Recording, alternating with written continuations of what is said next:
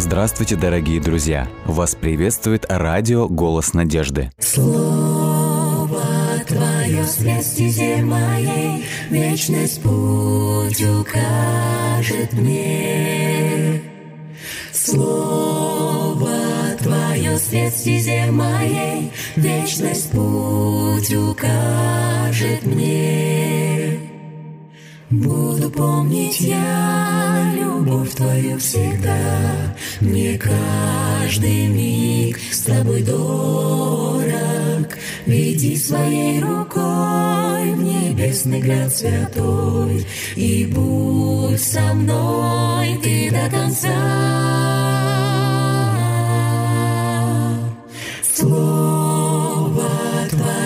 Свет стезе моей, Вечность путь укажет мне. Слово Твое свет стезе моей, Вечность путь укажет мне.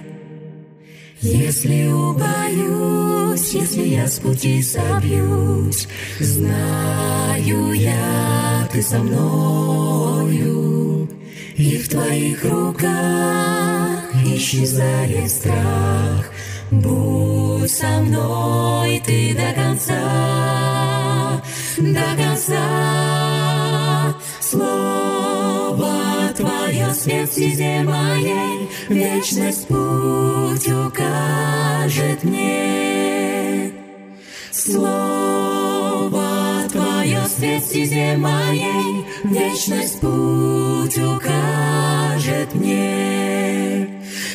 Вечность путь укажет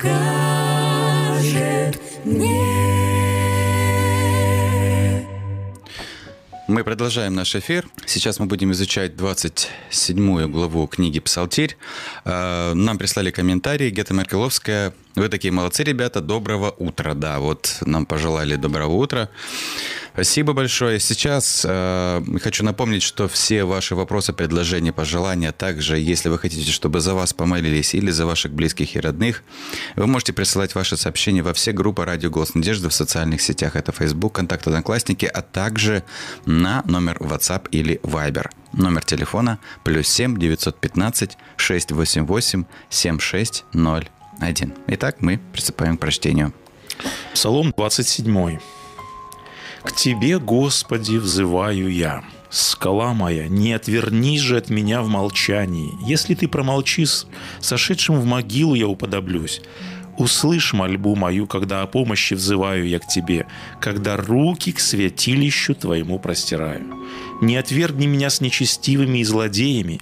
Мирно говорит, говорят они с ближними, но зло таят в своем сердце воздай им по делам их, по поступкам их злым, за сделанное руками их оплати им, да получат они по заслугам своим, ибо не обращают они внимания на дела Господни, на совершенное руками Его. Снесет Он их, как старый дом, и никогда не восстановит. Слава Господу!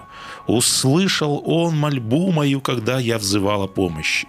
Господь – сила моя и щит мой, Ему всем сердцем я доверяюсь.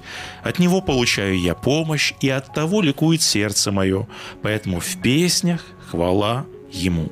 Господь – сила народа своего, спасение и защита помазанника Его. Помоги же избранным своим, благослови их, как наследие свое. Будь пастырем их, на груди носи их вовеки. Давайте проследим основные моменты данного псалма, чтобы нам снова вычленить основную идею.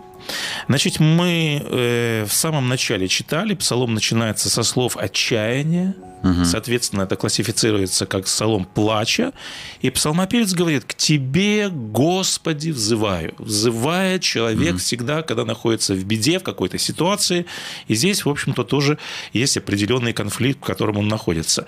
И дальше он говорит, Господь, ты твердыня моя, ты скала моя, не погуби меня с нечестивыми, воздай им по делам их, Господь, спасительная защита моя, спаси народ свой. Вот такие слова. Воздаяние, которые здесь, это ключевые слова, которые здесь используются. Воздаяние, наказание, защита. Вот эти слова, к какой сфере относится вот эта группа слов? Ну, возмездие, я не знаю, юридическая сфера. А, в этом да, плане. Да, в этом плане, да. То есть это юридическое воздаяние, mm-hmm. наказание, защита. То есть мы говорим о неком, то есть Давид упоминает некое такое правовое поле. Просто это может быть и война в плане того, что эта группа может. Нет, нет, ну да, то есть как бы вот если мы да. прочитывали контекст, то есть как бы mm-hmm. вот речь идет о том, что э, псалмопевец ведет судебное разбирательство, mm-hmm. он неоднократно этом говорит, он говорит и в этом псалме, он видит несправедливость, он видит ложные mm-hmm. обвинения в Израиле и во времени, во все времена была правовая система, но мы видим в этой ситуации, он видит, что правовая система этого времени, она не работает. Да, он видит не несправедливость, он видит, слышит ложные обвинения, но правовая система того общества, в котором он находится, не может его защитить. Земные судьбы, суды его либо не слышат, либо mm-hmm. судят превратно, либо суд извращен и несправедлив. И какова, как правило, всегда у Давида последняя инстанция. Бог. где он ищет защиту, да. и псалмопевец говорит в восьмом тексте «Господь, спасительная защита моя». И вот ключевой момент, о котором мы уже упоминали неоднократно в последних наших размышлениях. Он говорит во втором стихе «Услышь голос молений моих, когда поднимаю руку свою к святому храму». Да. И мы говорили, что 25, 26, 27 псалмы – это тема храма Господня. Здесь доминирует да. тема Дома Господня. И в каждом из этих псалмов представлен Дом Божий. Мы вчера говорили, что в 26-м псалме псалмопевец идет в Дом Божий. Он ищет лица Божия. Почему? Он рассматривает Дом Божий как убежище от бед, да. от врагов. И он там ищет лица Господня. А в 25-м и здесь, в 27-м псалмах, он также идет в храм, но для того, чтобы найти что? Чтобы найти защиту. Да, он говорит, Господь, спасительная защита моя. Он ищет защиту от ложных обвинений, или, если говорить другими словами, он хочет получить оправдание, он mm. хочет восстановить справедливость э, вот в этом мире. Э, и здесь мне, коль мы затронули вот этот момент, коль мы говорим о том, что храм, дом Божий, мы опять возвращаемся к этому моменту, коль мы говорим о том, что храм и дом Божий – это место правосудия, справедливости, оправдания, здесь вспоминается мне известная притча Христа, которую мы также неоднократно вспоминали, угу. о мытаре и фарисее. Э, Христос, мы знаем, никогда не говорил ничего без причины, он не говорил в вакууме, был какой-то да. контекст этой ситуации. Да, да, да. И давайте вспомним, в ответ на какую проблему Христос высказал проблему, э, вернее, притчу о фарисее и мытаре. То есть он не просто скажет, вот ему захотелось, он отвечал на какую-то ситуацию. Кажется, э да, я давайте я, напомню. Я Смотрите, в Евангелии от Луки, 18 главе, угу. сказано так. «Сказал также к некоторым, угу. то есть он дальше будет говорить да, притчи о мытаре и фарисее, но предпосылка какова, или какой конфликт, какая проблема, которые были уверены о себе, что они праведны, а, угу. направленность на себя, они себя видят в своих глазах каковыми. Угу праведными. Праведными, чистыми. а теперь направленность на ближнего. А как Говорит. они видели в своих глазах ближнего? Или какова оценка была ближнего? Или какой суд был их по отношению к ближним? И дальше Христос да. говорит, и унижали других. Да, Та да, же да, ситуация, да. что и у Давида. Давида унижают, Давида ложно обвиняют. То есть это оценка ближних. То есть мы опять же видим вот этот разрыв. Нет справедливости. Себя да. ложно оправдывают. А других ложно осуждают. А ближних ложно осуждают. Да. Вот такая искривленная система э, вот этого юридического поля. Э, и Христос в ответ на это написано сказал следующую притчу. То есть мы видим, как и во времена Давида эта проблема как, была проблема. и по сегодняшний день Она мы сталкиваемся с этой очень непростой проблемой. И дальше Христос высказывает вот эту притчу о фарисее и мытаре, которые пришли, опять же, куда помолиться? В храм пришли, да. Да, то есть э, как фарисей оценивал себя и как он оценивал мытаря? Ну, фарисей говорит, я то даю, десятину делаю, то, ну, ближним помогаю, а вот не как этот мытарь. Ну, то есть, грубо говоря, унизил его. Да, он благодарит Бога, даже. мы помним, благодарю тебя за то, что я не таков, как этот прочие мытарь, люди, да. и потом перечисляет различные категории людей, которых, ну, угу. в общем-то, сочетали грешными людьми. Это юридическая оценка. Да. Это юридическая оценка. С одной стороны, мы видим это самооправдание, он оценивает самого себя. А с другой стороны, та же проблема. Он обвиняет Или он осуждает, он оценивает, Ну да. каким-то образом других.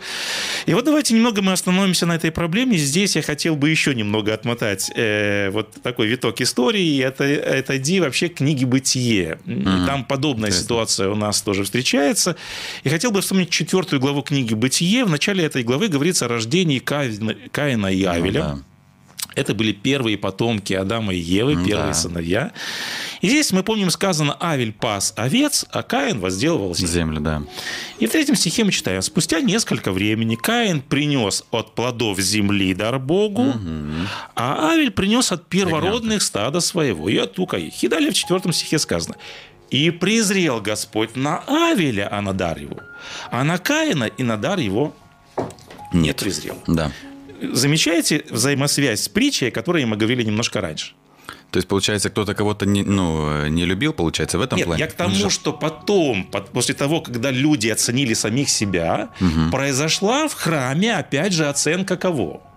Самим. Господа Бога. А, Бога, Господь оценил фарисея, Господь оценил мытаря. И каким образом в глазах Бога произошел этот суд или оценка? В случае с Каином и Авелем? В случае с фарисеем и мытарем, а сейчас мы перейдем к проблеме Каина и Авеля. Ну, Бог показал, он это... Бог оправдывает, казалось бы, явного отпетого Грешника. мошенника, грешника, Да. Мгм. и осуждает, и говорит, сей пошел неоправданно. Давайте вот э, теперь обратимся к этой истории. Мы видим м, подобная ситуация. Тоже мы видим вот это судебное разбирательство. Судебное разбирательство в глазах Бога и или перед лицом Бога. Как здесь оценивает Каина и Авеля Господь Бог? Ну, Авель он принимает. През- Ну, Да, дар свой- сказано, и его принимает, а на Каина Каин и на дар его, я нет. хотел подметить, Каина и дар его, не просто дар его не Ну, принимает. кстати, да, тоже немаловажно. а и Каина. Вот этот момент я очень хотел подметить. И вот возникает вопрос, почему Бог принял дары Авеля, а дары Каина не принял? Если честно говоря, когда я еще в самом детстве, помню, на руках матери, вот это с картинками рассматривал эту библейскую историю, она Библейскую, да. никогда мне не было понятно. Два человека принесли дар Богу. Одного Бог принял, другого не принял. Ну да, мне кажется, но у многих, наверное, таким вот э, такой вопрос был всегда Да. и в детстве. Да, да, до, до сих пор бывает, Да. может быть, этот вопрос задается, что, что было сложного Богу принять Видите, его, этот да. вопрос актуальный. Почему? Потому что мы также хотим в глазах Бога быть принятыми или же Да. оправданными. Но иногда у нас создается впечатление, что нас Бог оправдывает в то время, когда нас Бог не оправдывает. То есть мы вот Да. опять же говорим о вот этом юридическом поле и то, как мы оцениваем себя и как оценивает нас Бог. И вот здесь я вот, хотел да. подметить, что Бог отвергает не только дар его, Но и самого отвергает Каина. его самого. И я хотел вспомнить текст, который записан в книге пророка Иезекииля. Господь говорит Израилю, «И отвращу от них лице мое». Он говорит уже по отношению к Израилю. Помним, мы, э, то же самое Господь говорит по отношению к Каину. Господь отвращает лице от Каина. И мы помним, когда Христос висел на Голговском кресте, Он произнес фразу «Господи, Прости. для чего Ты А, отвернул от меня лице?» Что было для Христа отвращение лица Бога? Ну, то есть Бог не с ним, это он покинул Это было его. самое страшное да. проклятие. Это был самый страшный ужас. Вот поэтому и возникает вопрос, что такого сделал Каин, что Господь отвращает от него свое лицо? Может, да, то есть что сделал такого Каин? Что сделал такого Каин? В чем заключался его страшный грех? То есть это же не Получается- случайность, Бог отвращает лице. То есть, другими словами, Бог осуждает, Бог отстраняется от, от него. Другими словами, что-то, какие-то действия Каина повлекли за собой вот эти действия. Тогда из этого выражения следует следующее, что Богу дело было не в даре, который Каин принес. Вот, и вот это вот покопаться нужно в этом вопросе. И поэтому всегда дело вот возникает вопрос, а в чем же было дело? В даре, который принес Каин, или в самом Каине? В чем искать проблему? Вот мне кажется, все-таки правильно ты сказал, что и, и на дар его, и на Каина. Совершенно верно. То есть... Что-то э, было не так и в Каине, и что-то было не так в даре, который он Но принес. мне кажется, даже если бы он принес бы дар правильный, то Бог бы тоже это не принял. Значит, проблема все-таки нужно сначала искать в Каине, Совершенно верно. а потом уже делать Совершенно что-то с даром. Ты очень верно подметил. Поэтому давайте мы посмотрим э, развязку этой ситуации. Здесь же в 4 главе сказано, спустя несколько времени Каин и Ангел принесли дары. Вот мы уже читали эти тексты. А в современном переводе эта фраза звучит, когда пришло время для жертвоприношения. Вот это очень важный момент. И в послании к евреям мы читаем, верою Авель принес Богу жертву лучшую, нежели Каин. Вот это это очень важное уточнение. Каин и Авель принесли не просто дары, которые мы обычно приносим в день благодарения или на праздник жатвы. Да, вот как просто какие-то плоды. Мгм. То есть мы видим, они приносят культовый обряд, или другими словами, они оба приносят жертвоприношение. И один приносит жертвоприношение, И другой. и другой. Давайте посмотрим, в чем различие этих жертвоприношений. Э, то есть вот эти вот выражения о том, что они принесли жертвоприношение, указывают на то, что уже тогда они знали, что нужно приносить жертвоприношение. Да, получается, И они они знали, какие именно, потому что мы знаем, были разные виды приношений. Мгм. И они знали, в каком случае нужно приносить какую жертву. То есть мы видим, уже система жертвоприношений была, оказывается, уже в самом начале Господом э, представлена первым людям. И вот давайте мы почитаем. В четвертом тексте 4 главы книги «Бытия» ясно говорится, какое жертвоприношение приносит Авель. Здесь сказано, Авель принес от первородных стада своего, и очень важное уточнение, и от тука их. Вот это выражение «оттука их» автор не случайно уточняет. Это выражение указывает на конкретную жертву. В книге Левит, в 4 главе, о жертве за грех сказано так. «И весь тук животного вынет из него Это как жир, я так и понимаю, да? сожжет на жертвеннике». Вот это ритуальное действие с туком, оно приносилось только во время жертвы за грех. Древнееврейское Да, название этой жертвы – хатат. В каком случае приносили жертву за грех? Когда был грех. Когда был грех? Вот это очень важное уточнение. Ее приносили, когда человек согрешал, Мгм. когда человек осознавал, что у него грех, когда он испытывал чувство вины, он понимал, что за его грех должно быть воздаяние и должна пролиться кровь. Получается, Каин не понимал, что у него есть грех. Вот, и мы сейчас к этому придем. Давайте мы посмотрим, что принес Авель. Э, какую он принес жертву. Э, Мы читаем. Когда принес он от плодов земли дар Богу. Я хочу подчеркнуть это Каин, слово. да? Дар Богу. Авель. А, Авель. Да. То есть мы сравниваем вот эти две жертвы. В чем разница была их? Слово «дар» в этом случае это древнееврейское слово «минха». Минха – это хлебная жертва. Во второй главе книги Левит сказано, если какая душа хочет принести Господу жертву приношения хлебного, вот эта фраза – это еврейское слово «минха» – хлебное приношение. Пусть принесет пшеничной ж- муки и выльет елея. Мы видим, Каин принес минху, она еще называлась бескровная жертва, хлебная жертва. И здесь важно понимать, в каком случае приносилась вот эта хлебная жертва. Опять же, в книге Левит сказано, что хлебное приношение было частью мирной жертвы. Мгм. И в седьмой главе книги Левит сказано, вот закон о жертве мирной. Человек должен принести пресные хлебы, смешанные с лежеем. И далее обратите внимание, в каком случае приносилась жертва мирная. В новом переводе посмотрите, как звучит эта фраза. «Выражая свою радость по поводу мира и благополучия». Да. Я хочу подметить, Минха и Хатат, вот эти два вида жертв, это были добровольные жертвы. То есть это были не обязательные. Когда у человека на сердце мир, когда он испытывает в жизни благодарность Господу за все деяния, он приносит какую жертву? Минха, получается. Он приносит минху, он приносит жертву мирную. Когда на сердце чувство вины, когда его тяготит грех, какую он приносит жертву? Хатат, получается. Он приносит жертву за грех. И поэтому очень важный момент. Понимаете, когда Каин приносит э, хлебную жертву, что он этим говорит Богу? Что у них мир? Он говорит, Господи, у меня в сердце мир. Я принес тебе в жертву, как здесь сказано в тексте, жертву мира и благополучия. Что в этом плохого? Человек приносит жертву мира и благополучия. Он благодарит Бога за то, что в его сердце мир. Казалось бы, ничего не плохого, да. да? Почему же тогда Господь отвращает от него лице свое?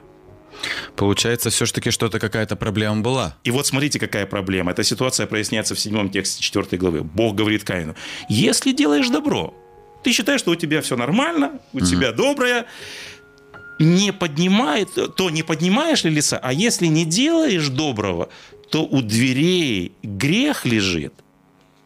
Или в другом переводе сказано, грех притаился у порога. Мгм.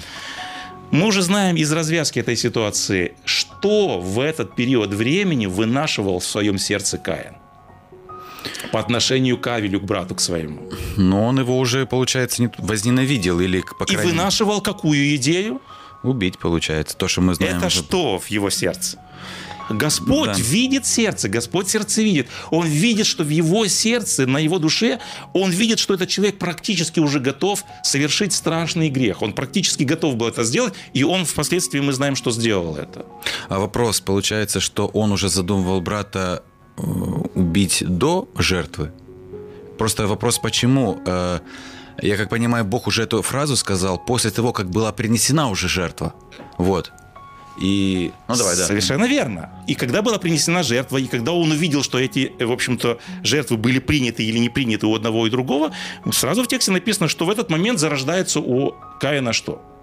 Да, я понял. Вот это ненависть, вот это желание убить брата. Тогда почему до того, получается,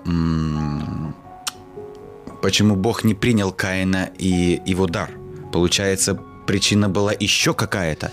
То, что уже было с Авелем, уже было последствием. Да, но мы предполагаем, что вот это отношение к брату у него было... То есть, другими словами, давайте мы скажем так. Бог знал сердце Каина. То есть, когда у Каина рождается вот это желание убить, оно же не рождается просто так, да? То есть, мы видим, что это определенное состояние сердца. Это нужно было вынашивать. Это нужно было вынашивать, это не рождается в один момент. То есть это, может быть, была просто последняя точка, скорее всего. Мы, конечно же, делаем реконструкцию, но мы видим, что Бог, как сердцевидец, знал, что в сердце Каина, Мгм. И знал, что вот это просто последняя ситуация, которая просто была как триггер, как спусковой крючок, который Да. запустил вот весь этот механизм. Тогда все становится понятным на самом деле. Понимаете? Поэтому мы видим, что Каин еще не совершил убийство брата, но Бог сердце видит, и он видит, что он готов это сделать. В сердце Каина притаился страшный грех.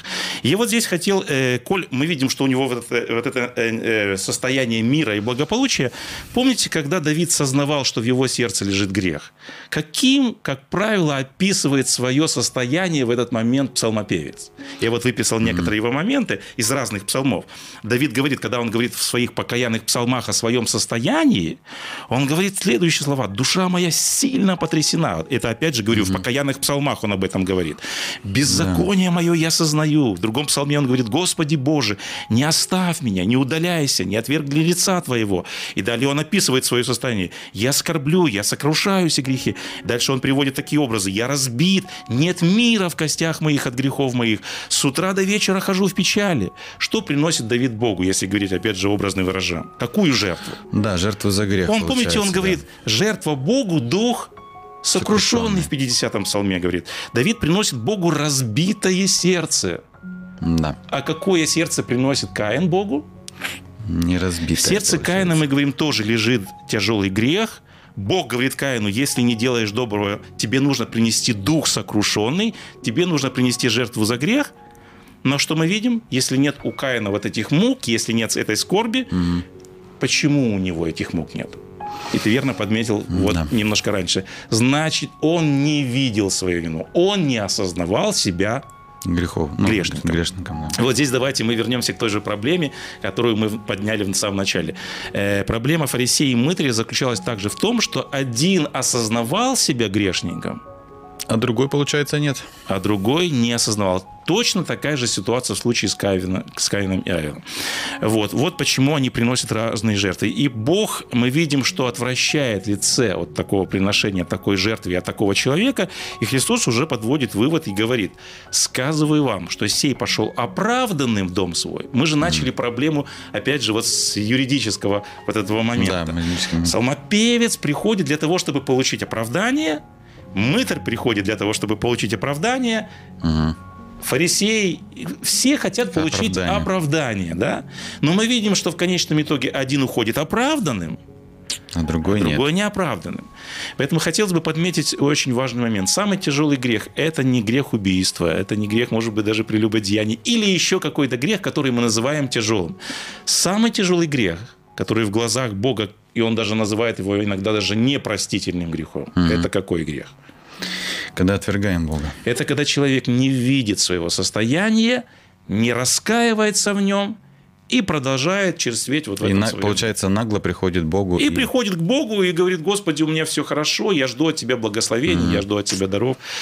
И вот здесь я хотел Да. бы в конце эту проблему как бы еще раз поднять и задаться вопросом, встречали ли мы людей, которые не видят себя со стороны, не осознают свою вину, но очень хорошо видят вину и недостатки другого? Да. Да. И мы видим зачастую, что люди очень требовательны к другим И меньше и требовательны к очень себе. снисходительны к себе. Обвиняют ложно других и зачастую совсем неоправданно оправдывают самих Да. себя. И Есть вот такое. здесь мы видим, что оценка есть Бога и есть оценка самих себя. И вот Псалмопевец говорит, что последняя инстанция, последний суд – это святой храм, это божественный суд, это верховная судьба. Каждый из нас, мы все предстаем пред судом Божьим. Хотим ли мы быть оправданы перед Богом в небесном святилище, перед небесным судом? Я думаю, каждый хочет. Конечно же. Поэтому пусть будет для нас сегодня хорошее назидание в том, из этих историй, чтобы мы признавали свою вину и не осуждали Других. ложно и неоправданно своих ближних. Да и вообще никогда не осуждали, потому что это не наша прерогатива. Не судите и не Совершенно верно. будете, да.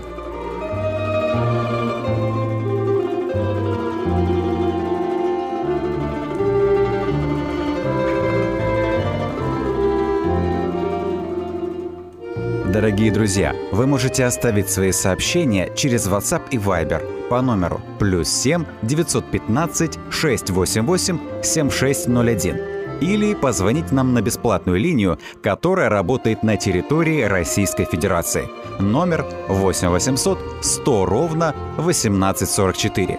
8 800 100 ровно 1844.